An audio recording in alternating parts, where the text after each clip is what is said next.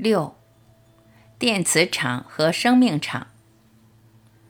人类几万年来的发展，本来几乎都是受大自然的影响。这个大自然的频率是相当单纯，包括周遭环境的频率，也包括这本书提到的日周期。可以说，在几万年来的演化过程中，人类所受到的环境影响相当稳定。就好像活在地球、植物、矿物，再加上周围的动物所创出来的一个安稳的生态系里，这样的生态系为我们带来最稳重的生命频率。我们仔细观察身体的波动，也自然会一再的想回到大自然和大地母亲的共振，就像是回到自己本来的频率。无论是梅尔频率。头剑骨疗法创始人优普哲所提到的头剑骨韵律，乃至更微细层次的波动，都在谈有一个最低、最稳重的频率，是我们需要和它共生存，才可以进入休息、回春和疗愈。和这个频率共生存的机制，也就是共振。我这里指的共振，不光是一个人慢下来，也不只是血管、头脑、肌肉、呼吸的运作都慢下来。而是还要同步，就好像身心每一个角落都在与大自然合一，踏着同一个步调。地球深呼吸，我们也跟着深深的吸气，长长的吐气，跟它分不开。过去有人说地球是活的，甚至取名叫盖亚。一般人会觉得这种说法只是比喻，或只是一种新时代的观念。我们倒没有想过用这种活起来的描述来谈共振，其实是再合理不过了。我们仔细观察，古人不光是早就懂得这种观念，而且是活在其中。一个人轻轻松松达到这种共振，才突然懂得什么是不合理的快乐，也就是没有条件的快乐。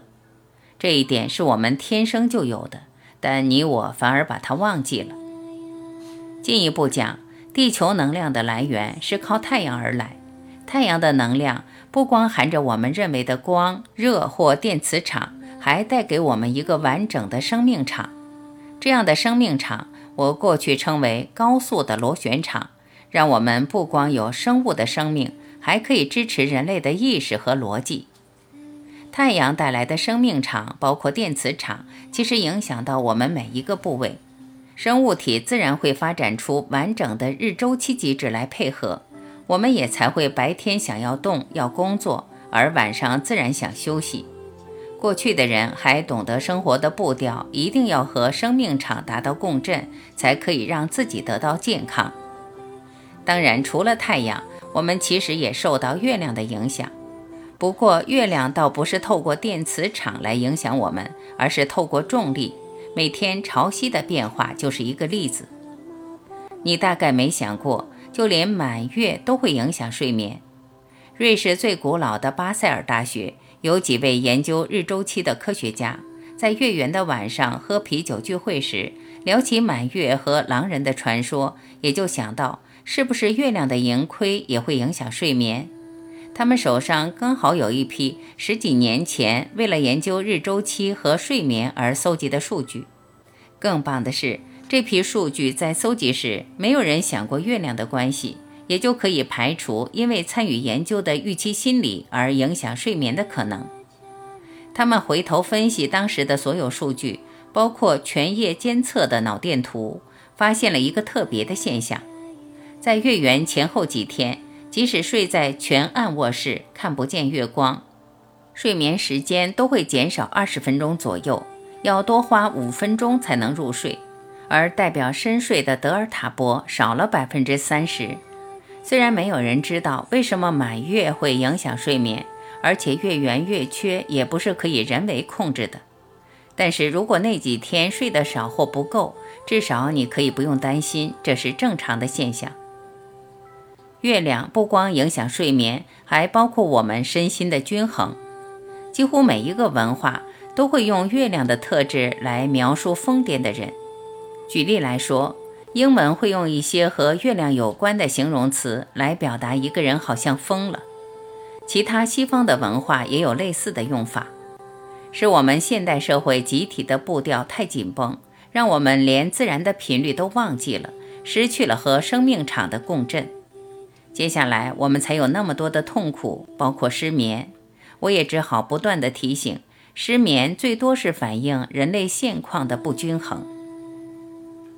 谈到太阳的磁场或生命场，我们仔细观察，现代人的步调确实已经快到一个地步，而这样的速度完全是靠着人类透过设备造出来的磁场所促成。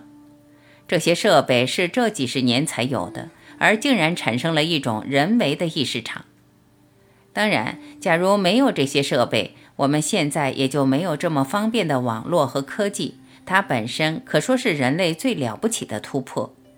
相对的，这些电子设备也带来许多威胁。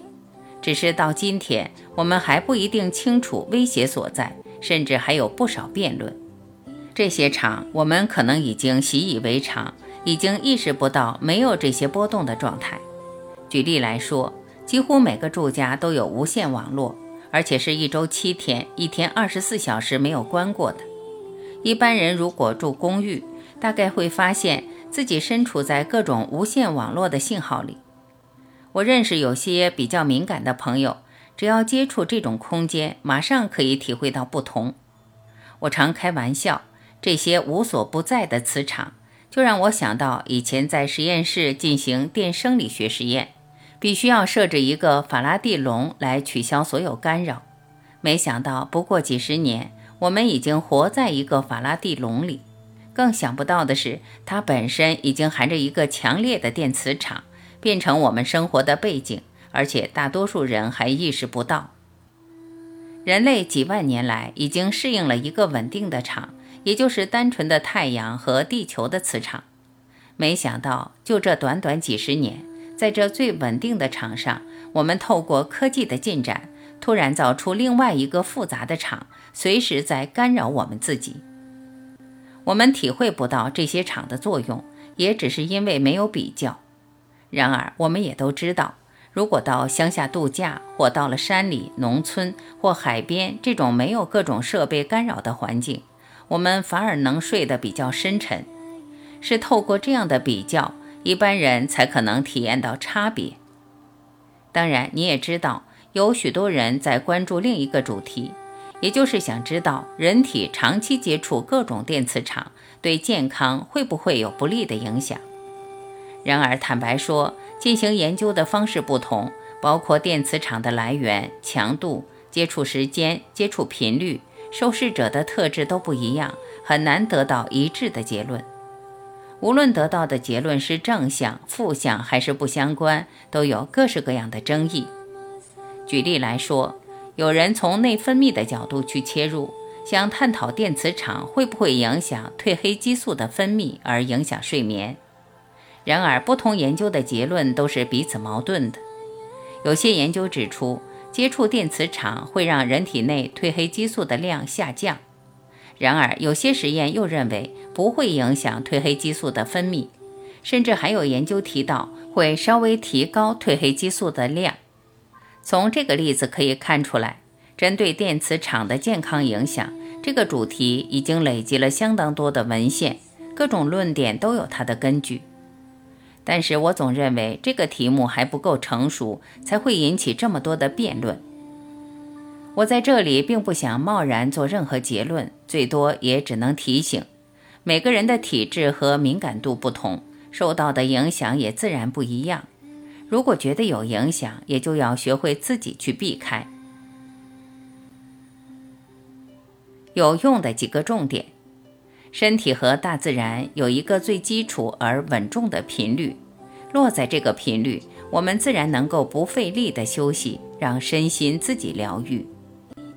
地球的生物发展出日周期的机制，就好像来配合太阳带来的生命场，月亮也影响我们的心情甚至睡眠。人为的电磁场对个人健康的影响，在科学上仍然是充满争议的主题。每个人的体质和敏感度不同，可以自己实验看看，观察电磁波对自己身心的影响，包括睡眠。如果敏感，也就自己要学会去避开。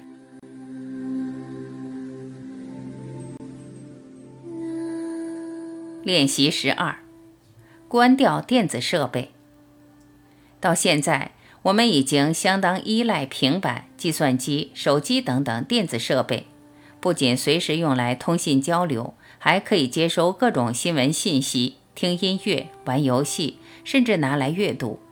几乎每个人睡觉时，床边还是摆着这些设备，至少当做闹钟，让自己隔天能准时起床。一般人的卧室也至少有一两个插座，方便为电视、闹钟或其他设备充电。